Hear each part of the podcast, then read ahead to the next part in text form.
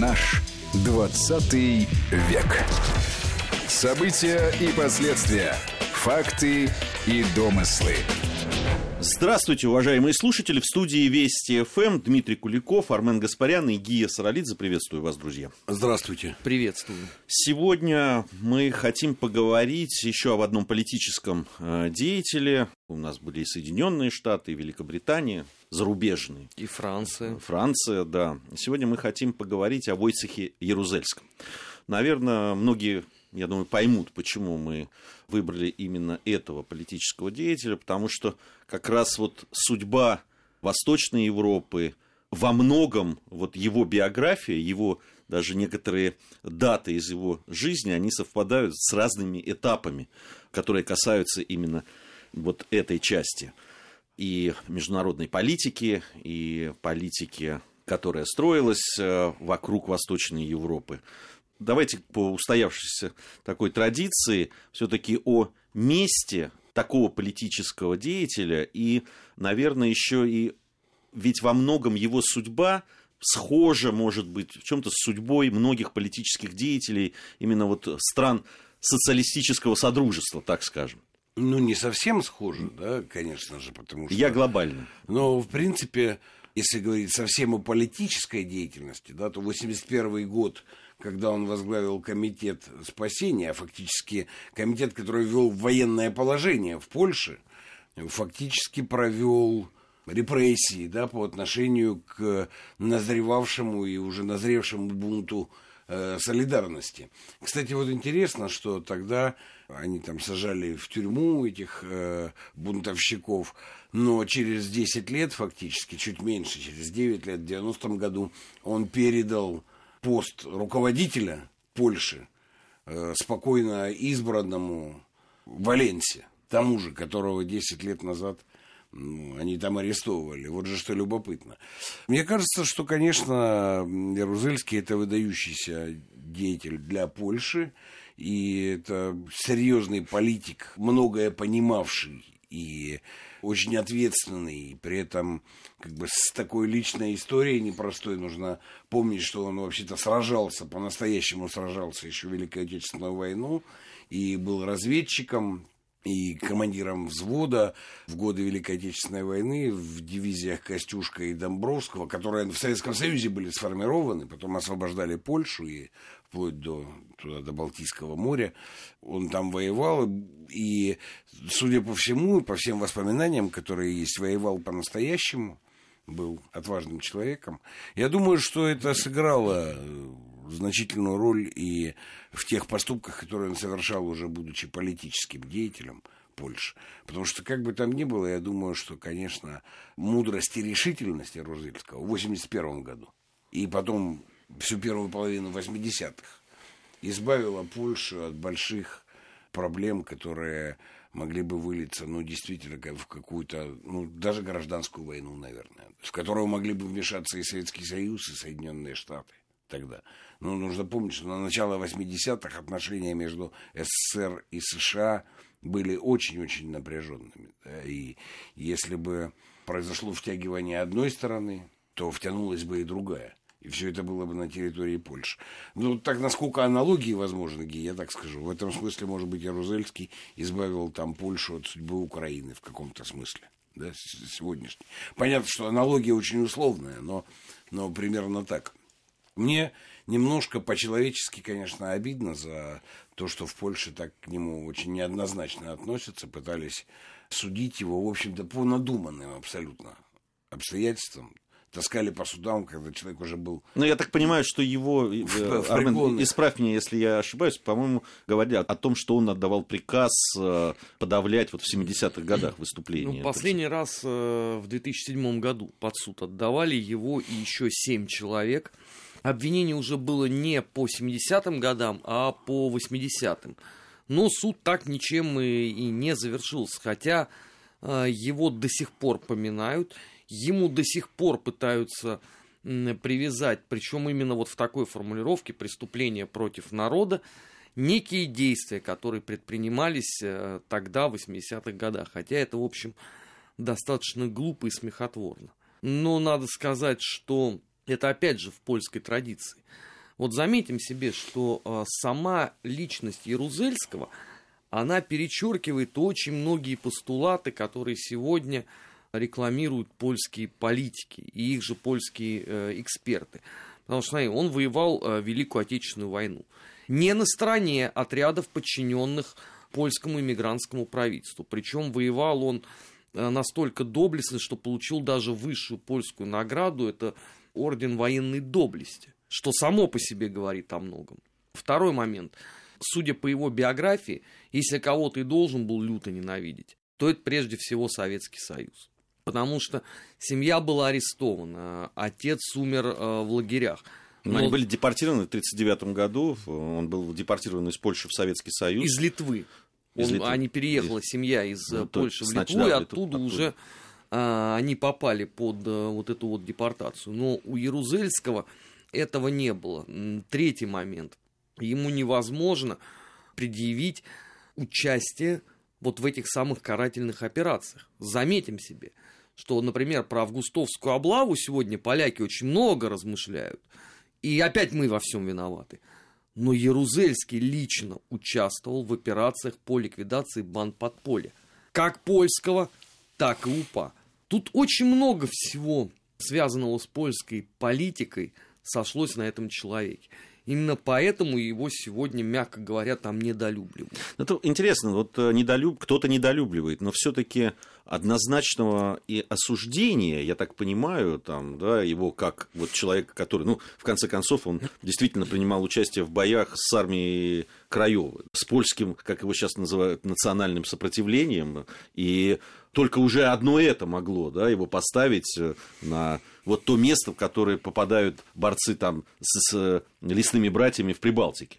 Но этого не происходит. Все-таки, не знаю, может быть, вот это, как ты говоришь, Армен, неоднозначное отношение, э, все-таки связано и с тем, что он сумел сделать вот в начале 80-х годов. Но он как... был категорическим противником ввода войск э, Советского Союза. Причем не только тогда, когда вот была вот эта вот эпопея солидарности в начале 80-х, а даже в 88-м, 89-м. И это вот ему, наверное, ставится в заслугу. Хотя, опять же, понимаешь, э, если послушать некоторых нынешних э, польских политических экспертов, то становится вообще непонятно, чего именно они инкриминируют Ярузельскому. Потому что... Да, он же просто по идеологии не вписывается. Так именно он, он вообще не вписывается никуда. И, именно в идеологическом утверждении. Да, извини, что я тебя прерываю, Арман, но вот то, что ты сказал о его юности, да, которая в Сибири была, так сказать, проходила. Ну, кстати, на, вот на... эти темные очки, которые, пояс, он повредил да. зрение именно тогда. Да, на лесоповале, да, в Сибири, куда был выслан его отец, прежде всего, да, но и он туда тоже отправился.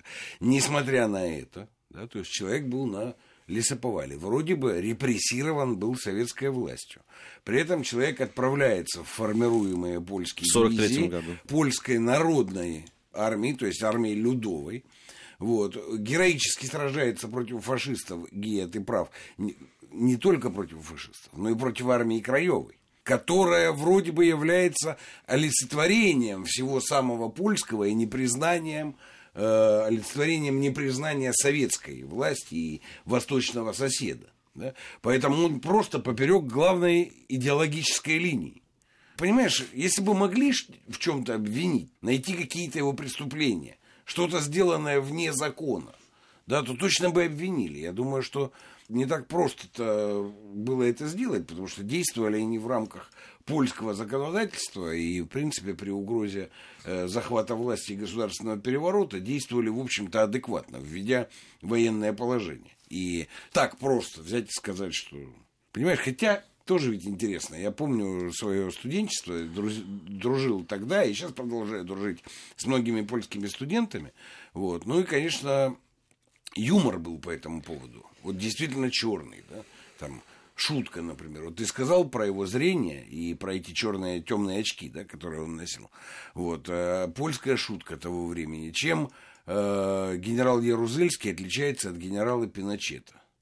Количеством диоптрий в очках. Хотя сравнить, как произошла остановка государственного переворота Ярузельским в Польше – и как был совершен государственный переворот Пиночетом в Чили, да? Это же вообще на разных полюсах, да? То есть один останавливал государственный переворот, а другой его совершал.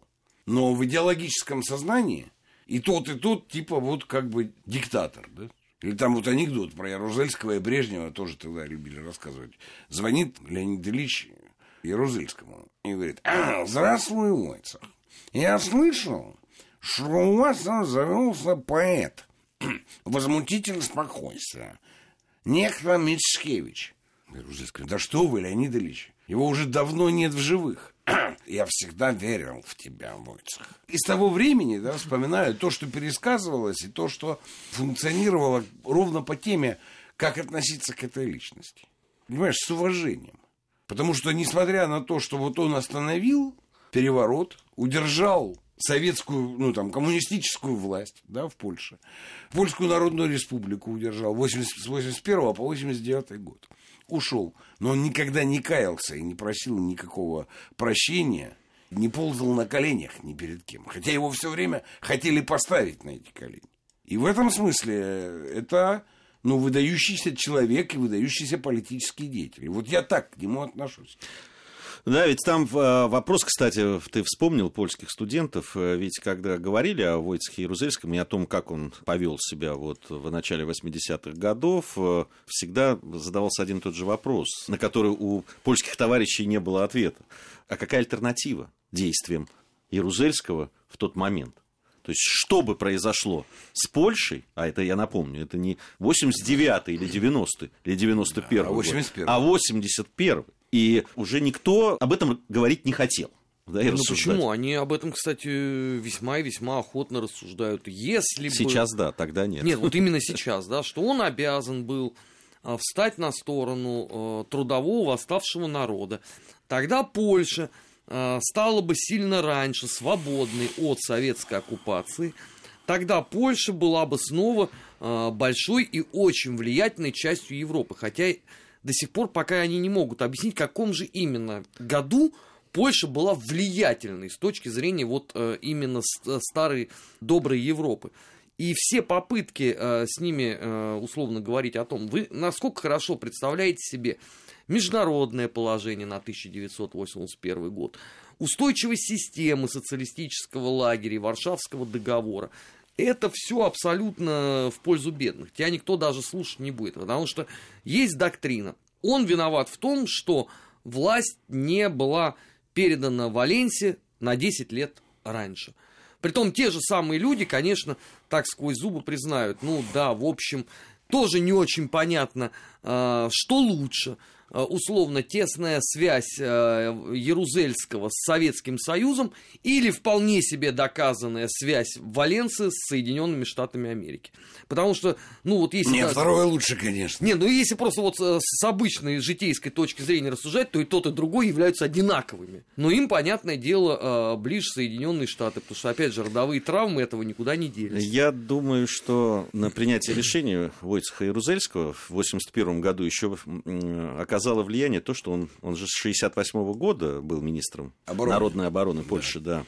И события Чехословакии 68 года не только помнил, но и как участник этих событий прекрасно понимал, чем это все может грозить. Кстати, не только, ты очень хорошо сказал там, да, советское вмешательство или возможное вмешательство стран Варшавского договора. Ведь... Так он и события Венгрии очень хорошо помнил, да. которые за 10 лет до этого. Ну, просто в Чехословакию польские войска, если я не ошибаюсь, по-моему, не ошибаюсь, были вторые по численности после советских, да, кто в 68 году в Чехословакию вошел. А, у нас сейчас новости. А после новостей мы вернемся, продолжим нашу программу. Напомню, что Армен Гаспарян, Дмитрий Куликов и Гия Саралидзе в студии Вести ФМ. Сегодня мы говорим о Войцехе Ярузельском.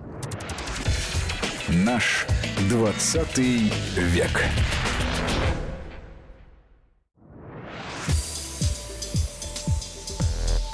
Наш 20 век. События и последствия. Факты и домыслы. Продолжаем нашу программу. По-прежнему в студии Армен Гаспарян, Дмитрий Куликов и Гия Саралидзе в Войцах Ярузельске. Мы остановились э, на том, что э, действительно очень хорошо он, как военный человек, понимал да, все возможные последствия. Кстати, тот же 68 год, э, Чехословакия и допустим, те же немецкие военные ГДР.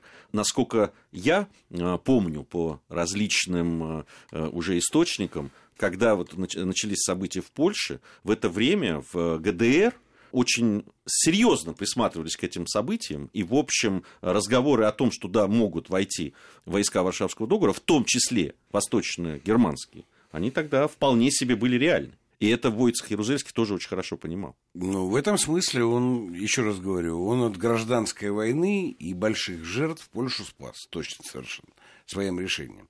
Вот, потому что, ну, если бы это продолжило раскручиваться дальше, в этом поучаствовали бы все, да, не исключая американских товарищей. Но вот э, интересную параллель предложил Армен, когда сказал, что, ну да, Ярузельский был ставленником Советского Союза, а Валенса был ставленником Соединенных Штатов. Но это же вот прямо по сегодняшний день так и разыгрывается. Да, просто быть связанным с Россией, это сейчас заведомо подвергнуть себя той или иной форме репрессий в нынешней Польше. И мы это видим там по судьбе журналистов и политиков каких-то. Ну а дальше э, а кто от кого зависит. Да? Ну хорошо, сейчас мы построим терминалы и будем зависеть от американского газа. Он дороже, с транспортировкой там всякие сложности, но это же американский газ. Будем зависеть от американского. Так эта линия и разыгрывается, которая разыгралась на э, Ярузельском и Валенсии, о чем вспомнил Армен сейчас. Кстати, вот по поводу самой фигуры Ярузельского, ведь э, он и мы уже говорили от юности, да, когда с 43 -го года э, фактически да, стал военным, долгое время, собственно, только военным остался. Да, там была партийная, политическая какая-то карьера, как обычно бывает там с э, военными, довольно успешными. Все-таки он оставался человеком военным по поводу событий там, 70-х годов, там, 70-й, 76-й, когда происходили волнения рабочих в Польше, и потом ему инкриминировали, что якобы он э, стоял за вот э, расстрелом в 70-м году в Гданьске демонстрации, хотя потом было выявлено, что там участвовали силы государственной безопасности, а, а, а вовсе не военные. Но ему и приписывается, не знаю уж, насколько эта фраза действительно была им произнесена, но вполне допускаю, что была, что в 76 году он сказал, что польские солдаты солдаты не будут стрелять в польских рабочих. И это его позиция такая была. Собственно, и в 80-х годах он сделал все, чтобы армия не стреляла. И вообще он же ведь пришел э, э, к власти, когда к министерскому посту э, стал еще и премьер-министром Польской Народной Республики и первым секретарем ЦК правящей партии. Собственно, ему эту власть передали, потому что партийная номенклатура да, и там, государственные деятели уже просто не справлялись с тем, что происходит. И они его фактически выдвинули туда. Он ее не захватывал, он не, э, ни, никаких э, к этому не предпринимал там каких-то закулисных игр и так далее. Его фактически да, там, сделали таким кризисным менеджером, да, поставили и сказали, ну, делай что-нибудь. Ну, что логично, потому что было же введено военное положение, а кто, как не министр национальной обороны, тогда должен с этой точки зрения э, этим заниматься. Опять же, вот э, весь этот фактаж, он рушит э, те построения, которые сегодня активнейшим образом проповедует польская политическая элита. Ну, Ярузельский это кровь от крови поляк. То есть это нельзя сказать, понимаешь, его вот погрузили на танк и отвезли в Польшу, где поставили его э, руководителем. Не Он... Рокоссовский, ты Абсолютно. Сказать. Не, ну к Рокоссовскому с этой точки зрения, понимаешь, там можно, наверное, какие-то претензии предъявлять, но вот к Ярузельскому вообще никак. Второй момент. Э, нельзя сказать, что, понимаешь, он был такой вот последовательный, убежденный коммунист. Он, между прочим, в эту самую правящую партию точно не среди первых вступал.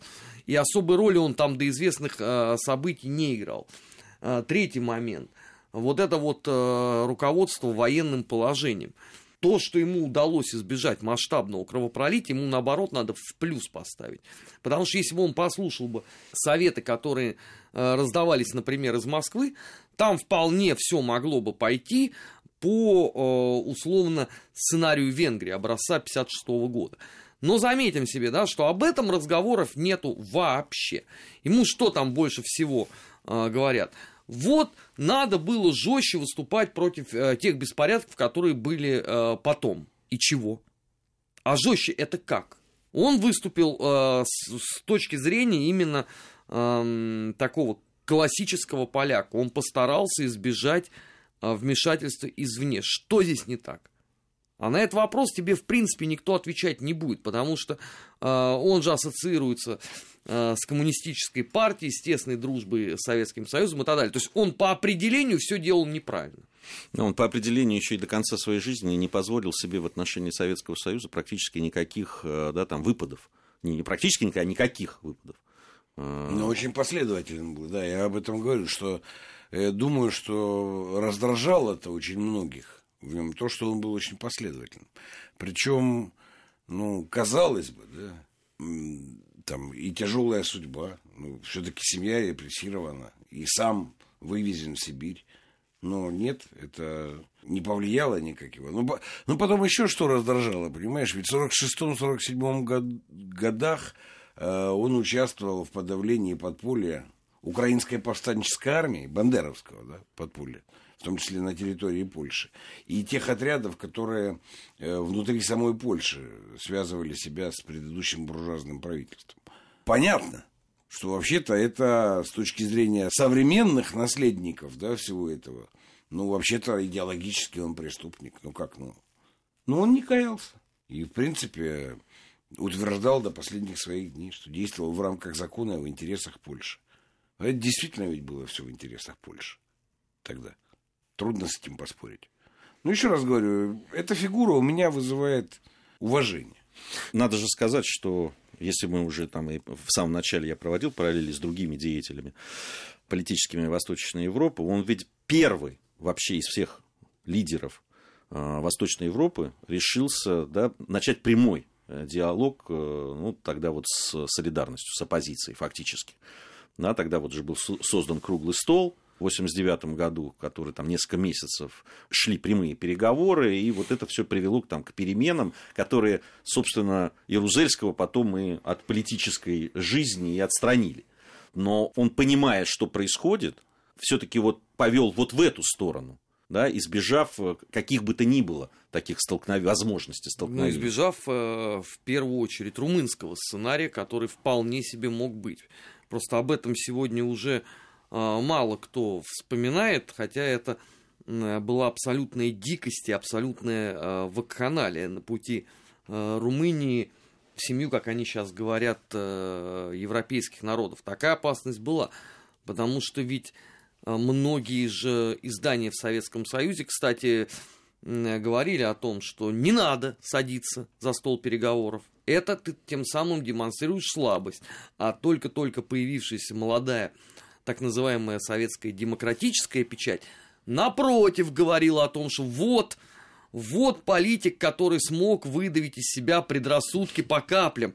Вот некоторым стоит присмотреться. Но под некоторым подразумевался, наверное, все-таки э, Михаил Сергеевич Горбачев. Другой вопрос, что ему не помогло это собственно, об этом выходе, да, о котором ты, Армен, говорил, в то время, да, конец 80-х годов, Восточная Европа, э, Ярузельский, который дает возможность своей стране решать за столом переговоров, а даже не на площадях и улицах, которые, да, то, что э, ты вот сейчас румынский, это самый такой, да, радикальный. Хотя без этого не обошлось практически ни в одной стране Восточной Европы. Я э, вот своими глазами видел, что происходило в Восточной Германии, да, когда вот штурмовали Чак-Чарли. Чехи очень гордятся, что у них типа было совсем бархатно-бархатно, как бархатное пиво, наверное, я не знаю.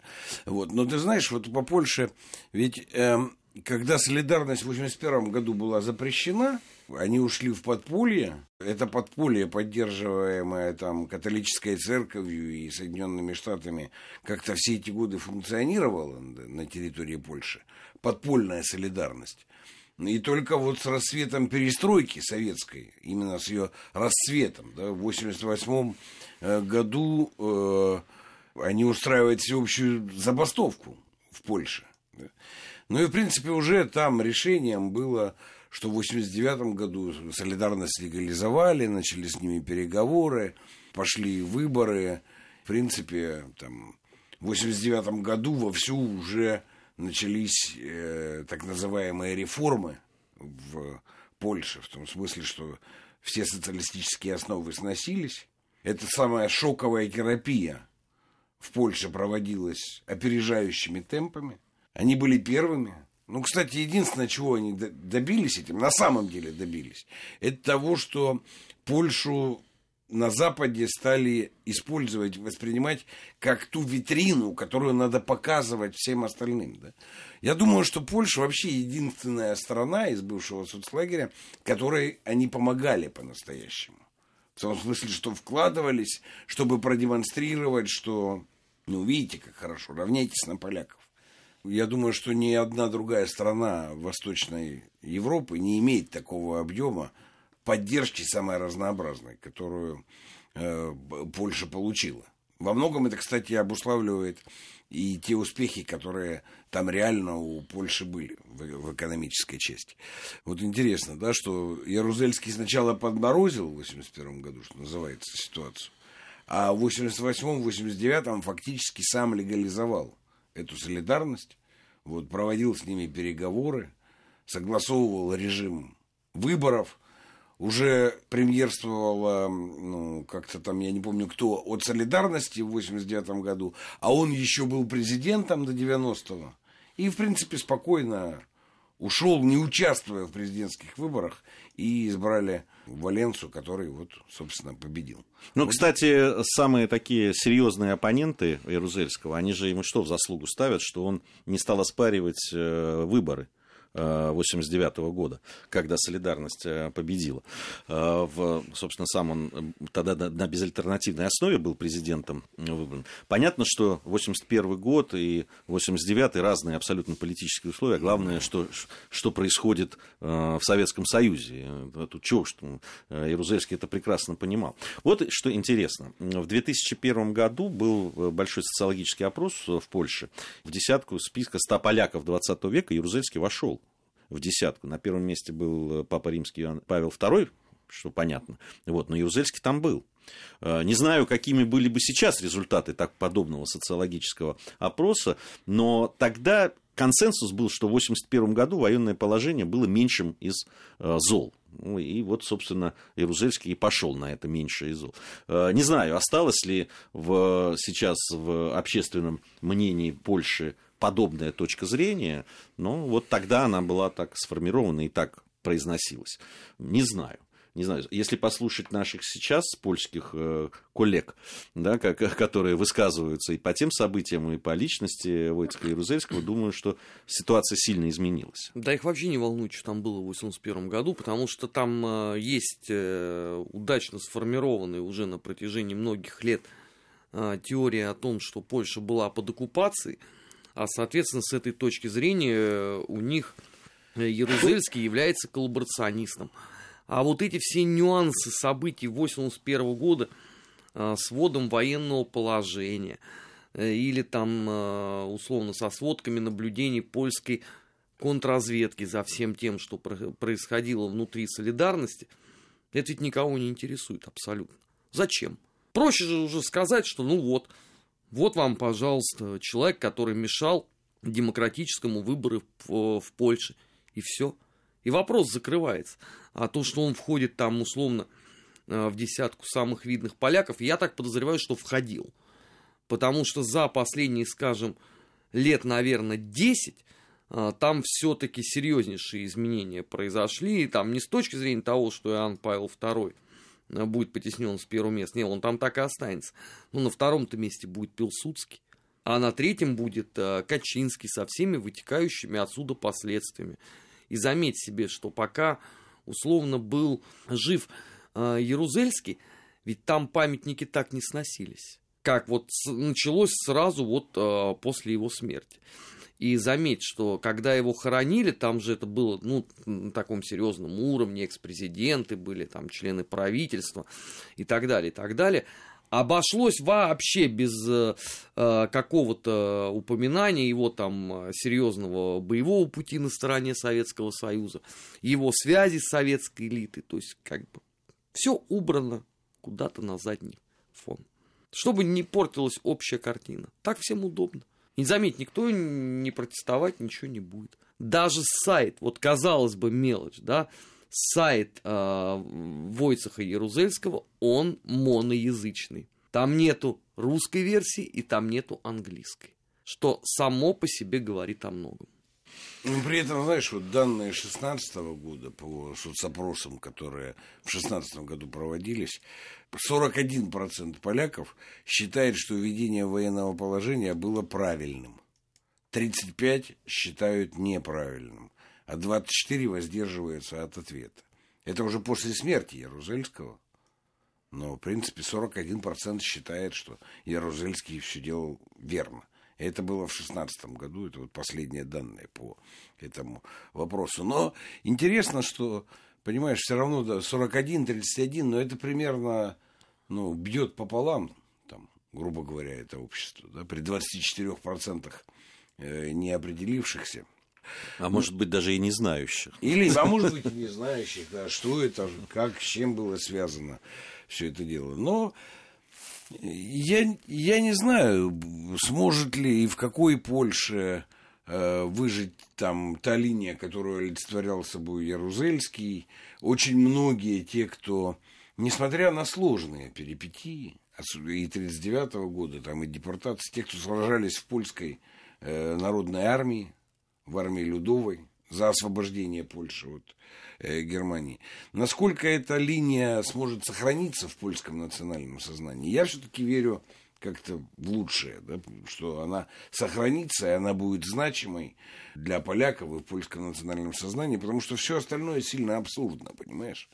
Но вот начиная от того, что на 40% более дорогой газ будем закупать, на зло бабушки уши отморожу, да?